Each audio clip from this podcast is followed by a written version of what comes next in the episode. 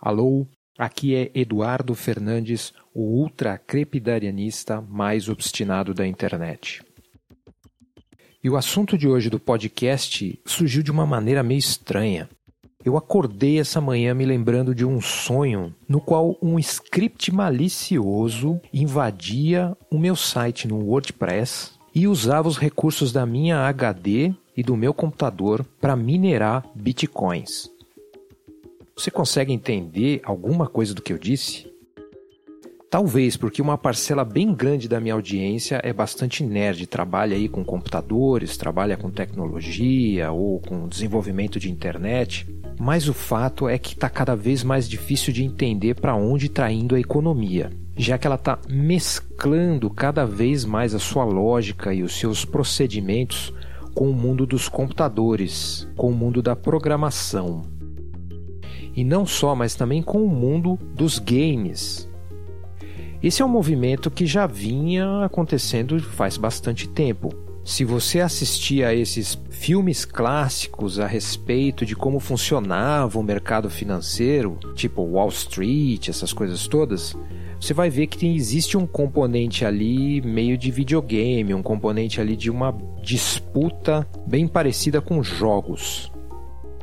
Mas o fato é que o entusiasmo, essa energia de querer ganhar alguma coisa e ter uma confirmação imediata que vem pelos números da economia, por exemplo, você chega e resolve um problema de programação ali que faz com que os seus números, com o seu dinheiro aumente.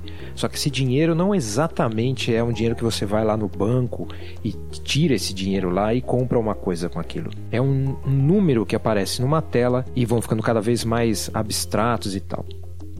Muitas vezes a pessoa nem pensa o que ela pode comprar com aquilo. É mais o jogo do número abstrato.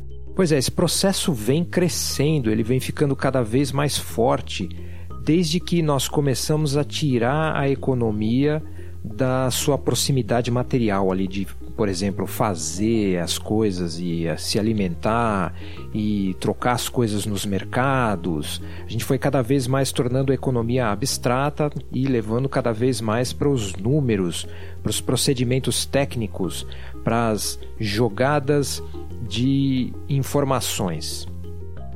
Isso ficou cada vez mais claro, cada vez mais forte a partir do surgimento das moedas e depois do capitalismo financeiro. E aí a gente foi mudando a nossa concepção do que é ser um sujeito rico, do que é ter poder financeiro. Imagine aquele sujeito que estava num mercado ali na final da Idade Média, ou então o sujeito que só fazia escambo, ou alguém que estava ali no seu na sua agricultura e vendendo e comprando coisas ali direto com as pessoas que estavam naquela comunidade pequena dela. Quando começou a surgir a história do capitalismo, a história de que tinha uma série de abstrações na economia agora que eram esotéricas para essa pessoa. Imagine a confusão que esse sujeito passou nesse momento, o sentimento de que ele não entende mais como a sociedade funciona do ponto de vista do trabalho e da riqueza. E aí vem os economistas, eles explicam de uma maneira mais abstrata e eles colocam ali estratégias como que os seres humanos funcionam em relação à riqueza. Se, se eu deixar o mercado sozinho, ele vai se autorregular, ou as, os seres são egoístas. Os incentivos para as ações, para a relação entre as pessoas, eles são baseados em racionalidade, nesse tipo de conceito e tal.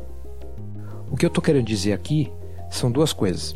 A primeira é que existe esse sentimento de confusão nesse momento em que existe uma transição de paradigma econômico, no qual a gente deixa de pensar as coisas de um jeito e começa a pensar de outro, e de modo geral, existe essa tendência à abstração.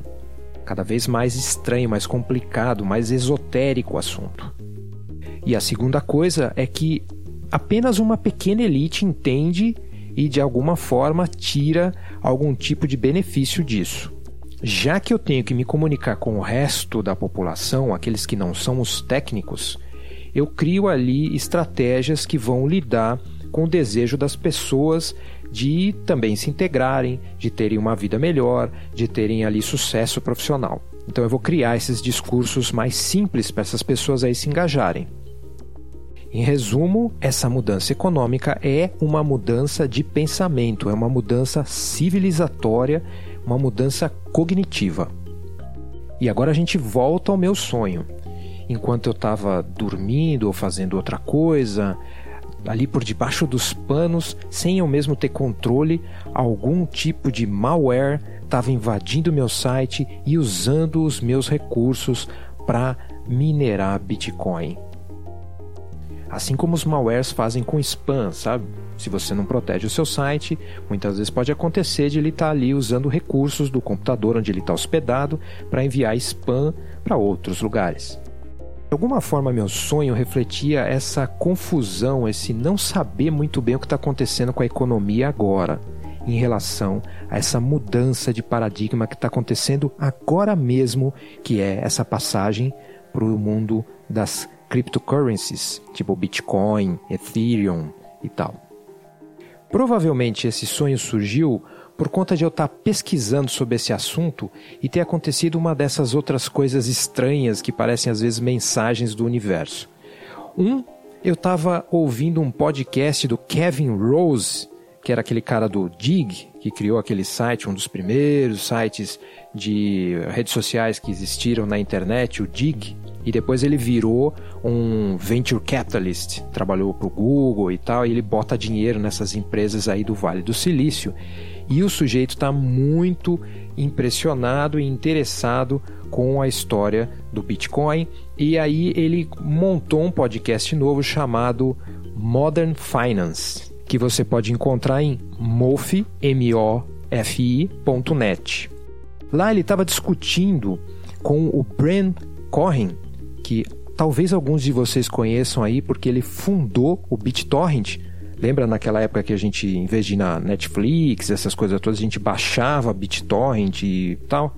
Então, esse cara, o Braincoin, ele montou uma nova cryptocurrency chamada Chia, que nem aquela semente. E supostamente essa moeda aí, ela é mais amigável ao meio ambiente do que o Bitcoin. Muita gente sabe que o Bitcoin usa muito recurso em eletricidade em especial para conseguir fazer essa atividade que eles chamam de mineração. Já a Chia está querendo usar um pouco da lógica do Bitcoin, que é chegar e usar o seu próprio hard drive. Ele vai ali, pega um espaço livre que você alocou para isso e ele descentralizadamente ele tenta fazer ali o que o, autor, o Brian Coin, chama de farming. Engraçado que o Bitcoin tem essa metáfora da mineração e a Chia tem essa metáfora da agricultura. Então, como eu sou uma pessoa que tem algum interesse em sustentabilidade e ambientalismo, e quem é que hoje em dia pode se dar o luxo de não ter, eu fui correndo ouvir essa história para ver o que é que está acontecendo, se isso realmente tem alguma, alguma coisa ali que é interessante ou se é só uma falação ali, no fundo, no fundo, acaba usando a mesma lógica de destruição do planeta. E aí o Kevin Rose faz um trabalho bem interessante, ele tenta mesmo fazer o Braincoin explicar como funciona essa história toda de um jeito que as pessoas comuns possam entender. E, e, e, veja bem, eu não sou exatamente uma pessoa comum porque eu sou, em tese, um programador. Eu sou, em tese, alguém que trabalhou com internet desde 1996.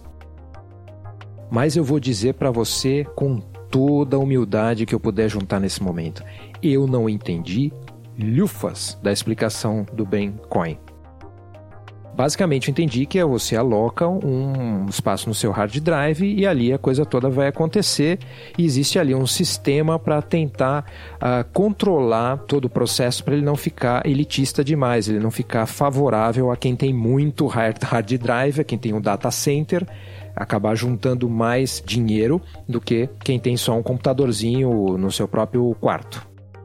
Isso eu entendi. Mas todo o resto, a mecânica mesmo, eu faço a mínima ideia de como funciona. E aí alguns de vocês devem estar falando, pô, mas eu já não entendia direito como é que o próprio Bitcoin funciona. Pois é, você não está sozinho. E aí vem a outra coincidência interessante.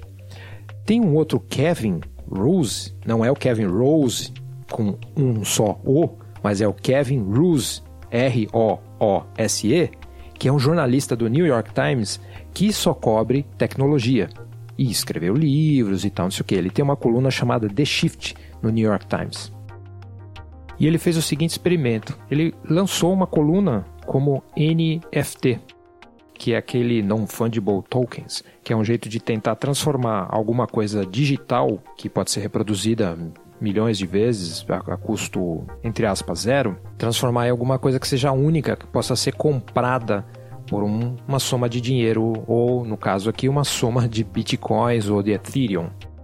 E ele lançou essa história para os editores e os editores compraram e falaram: ah, vai ser uma, uma coisa que meio que funciona como piada. E acaba que o cara consegue vender, a, a, ou pelo menos uma intenção de venda da, da coluna dele por mais de meio milhão de dólares. E daí ele está analisando isso num texto que ele escreveu, dizendo que muitas vezes as pessoas que compram têm muitas motivações. Podia ser autopromoção ou por piada e por aí vai.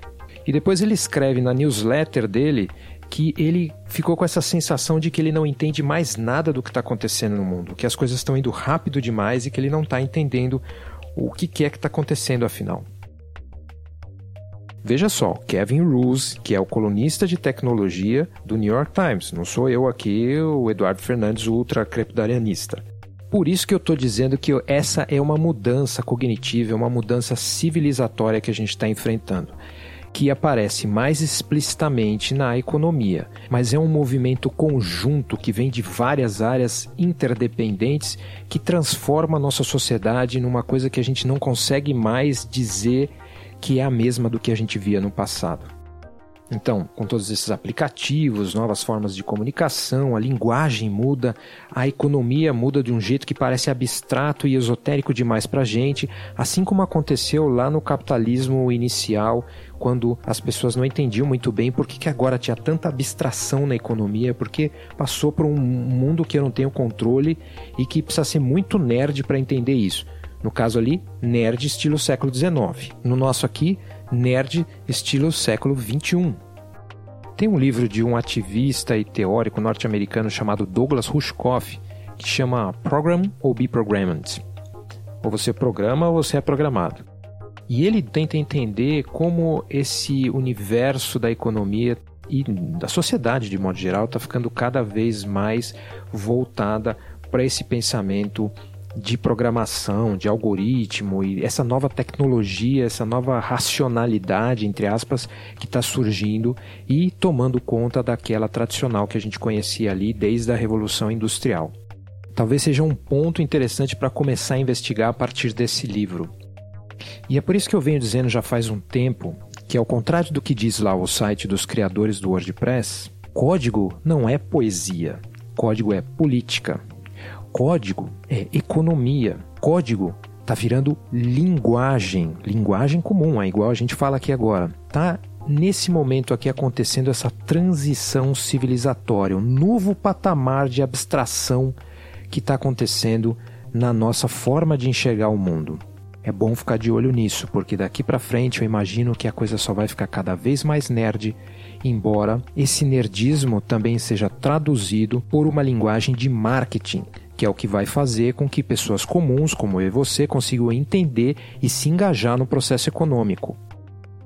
Assim como no século XIX essas coisas vinham pelo discurso do trabalho, do discurso da eficiência, do discurso da mobilidade social, dos direitos humanos, uma série de discursos que eram porta de entrada para um sistema abstrato e mais dinâmico e rápido que parecia para os valores humanos, Hoje em dia o nosso discurso é via marketing. Ele entra com essa história do clique aqui, entre aqui, seja famoso, comece a influenciar mais pessoas e é, é, essas coisas são os nossos pontos de entrada da nossa civilização agora. O que baseia, o que dá alguma espécie de manutenção ideológica e social para isso é a vigilância, com os aplicativos pegando seus dados, sabendo onde você está, o que você está fazendo, o que te oferecer no momento que você está mais frágil para poder fazer uma compra. Todas essas coisas eles são os nossos polos de acesso.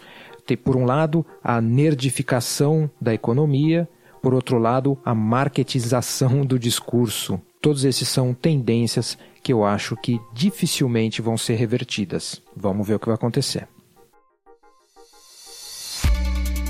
Então esse foi o episódio de hoje do Mono Estéreo.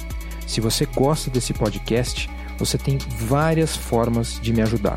Você pode me ajudar financeiramente passando no site eduf.me, eduf.me, barra. Você pode divulgar esse podcast para quem você acha que tem a ver com o assunto e que vai se beneficiar dele. E essa coisa toda. Certo? Então, obrigado por ouvir e até semana que vem. Acerte pior.